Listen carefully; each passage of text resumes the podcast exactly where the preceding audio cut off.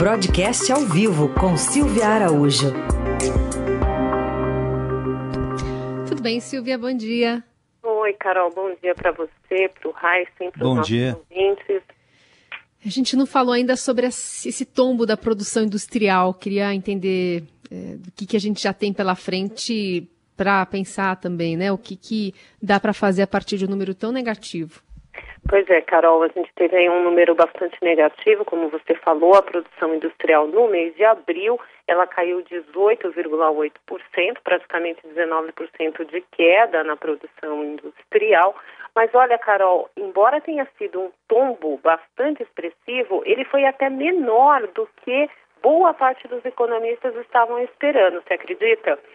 O pessoal estava esperando aí numa média de uma queda de até 31% para a produção Nossa. industrial no mês de abril.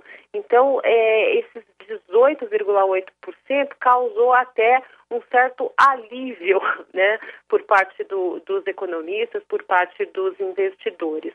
O que a gente percebeu foi que boa parte, né, a maior parte dos, dos segmentos da indústria tiveram quedas bastante pronunciadas.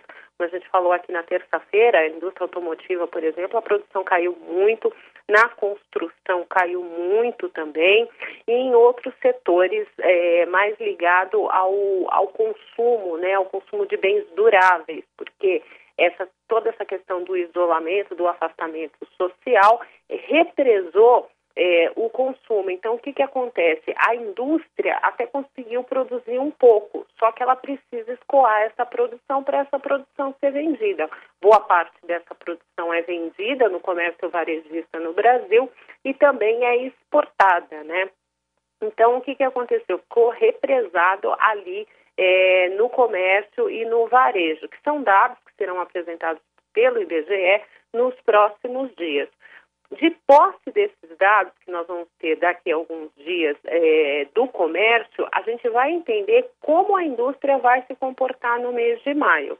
Então, se ela teve essa queda de 18% no mês de abril, eles uh, formaram um tipo de estoque, né, já que era esperado uma queda maior, uma queda de até 31%. Isso significa que a indústria está abastecida e precisa dar vazão a esses bens produzidos via comércio e via também parte em serviços.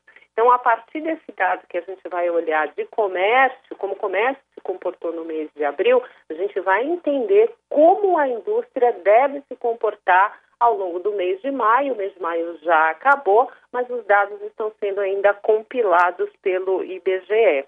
Agora, é importante a gente destacar também, Carol, que tanto indústria como comércio, como serviços, tudo isso só vai ter algum tipo de recuperação também se você tiver ao lado do emprego e da renda.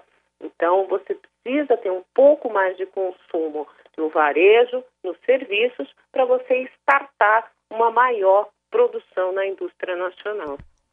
Bom, a gente tem visto aí, né, Silvia, é, até a situação da indústria automobilística, queda de 88,5%, e esse setor aí impacta em muitos outros também, né? Tem toda a cadeia.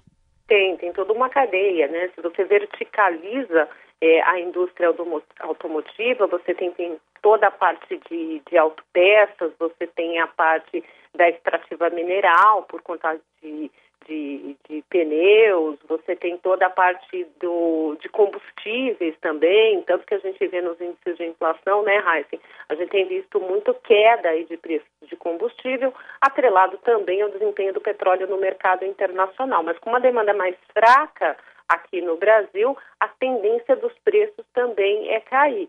Então, quando você vai verticalizando para você pensar que montar um, um, automóvel, você precisa da indústria de plástico, você precisa da indústria de alumínio, você precisa da indústria da borracha. Então, quando você verticaliza, você vê que essa queda bastante pronunciada na produção de veículos, ela tem um impacto, sim, bastante pronunciado também em toda a cadeia produtiva.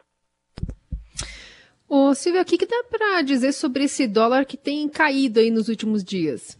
Pois é, Carol, a gente estava falando de dólar a seis reais, agora ele está quase furando para quatro, né? É, Ontem, é. na mínima, chegou a cinco reais zero um. É, foi, foi uma das menores cotações desde março, né, desde o início aí da crise do coronavírus no Brasil, e tudo isso tem a ver com uma liquidez internacional, né? Então a gente está com, com o mercado internacional um pouco mais líquido a partir de todos esses estímulos que foram dados pelos bancos centrais mundiais. E você tem visto aí um pouco de apetite por risco, né? O que, que é apetite por risco? Os investidores estão vendo que caiu juros no mundo inteiro por conta de toda essa questão também é, é, do coronavírus e para estimular a economia. Então, quando você não tem uma rentabilidade mais segura pelo mundo afora, por exemplo, Federal Reserve reduziu taxa de juros, o Banco Central Europeu reduziu taxa de juros, aqui no Brasil a gente tem visto bastante é, redução também, a gente está nas mínimas aí da Selic, e os investidores acabam procurando alguns países que eles ainda não acreditam que vale a pena tomar um pouco de risco. E isso está acontecendo aqui no Brasil, Carol, principalmente na Bolsa. Você tem visto que a Bolsa tem aí subido, subiu quatro dias seguidos, está marcando 93 mil pontos, está tentando buscar um pouco de fôlego já que a gente não tem muita rentabilidade exposta nos títulos de dívida pública por conta da queda da Selic, né? A gente está em 3% de, de Selic é, nesse momento. A expectativa é que a reunião do Banco Central desse mês de junho corte essa Selic ainda mais, que ela vá para 2,25%, pelo menos essa é expectativa até agora. Então, a atratividade desses títulos públicos, muitas vezes remunerados pela Selic, cai bastante. Aí sobram os investimentos de risco, né? os investimentos na renda variável, que o um, um, um mais conhecido é o investimento em ações. Então, o, o, o investidor é, internacional está começando a olhar de novo para os ativos da Bolsa Brasileira aqui, volta aos pouquinhos, traz os seus dólares para investir aqui no Brasil e com isso a gente percebe uma redução da cotação do dólar aqui e também sempre olhando para o comportamento dessa moeda no mercado internacional. E Silvia, e, e, lá do Congresso, o que, que, se espera aí em termos de reformas, da, até da volta das reuniões presenciais?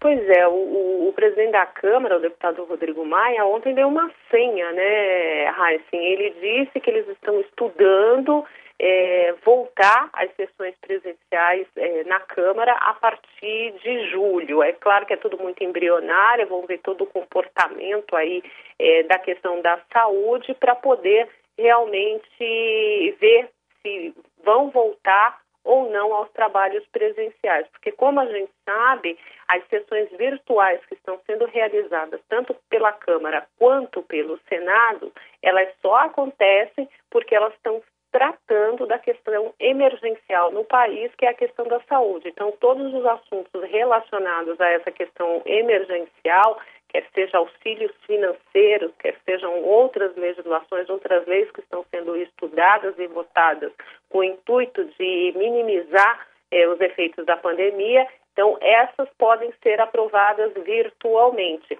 Agora, a gente tem todo, uh, todo esse arcabouço de matérias a serem votadas no Congresso, que foram interrompidas as discussões no mês de maio, quando o plenário passou a ser virtual. Então, essa senha que o Rodrigo Maia deu ontem significa que daqui é, algumas semanas, se de fato o plenário voltar a funcionar, alguns assuntos bastante importantes, como a questão das reformas, podem voltar a ser discutidas. Essa semana, Rodrigo Maia também disse que daqui ele, ele entende que em três, quatro semanas podem ser retomadas as discussões sobre, por exemplo, reforma tributária e reforma administrativa.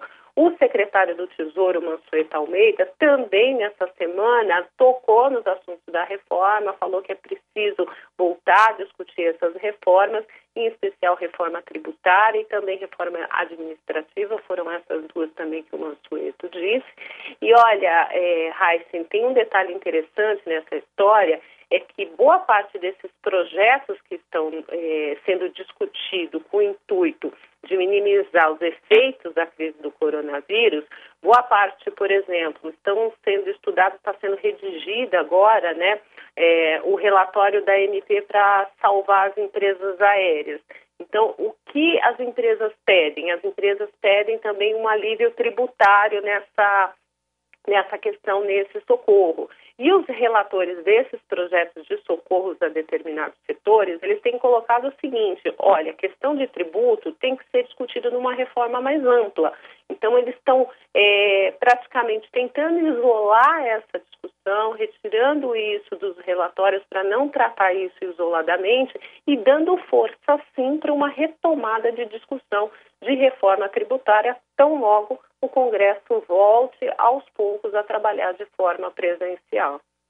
Essa é a Silvia Araújo conosco aqui no Jornal Dourado. Obrigada, Silvia. Até mais. Até mais.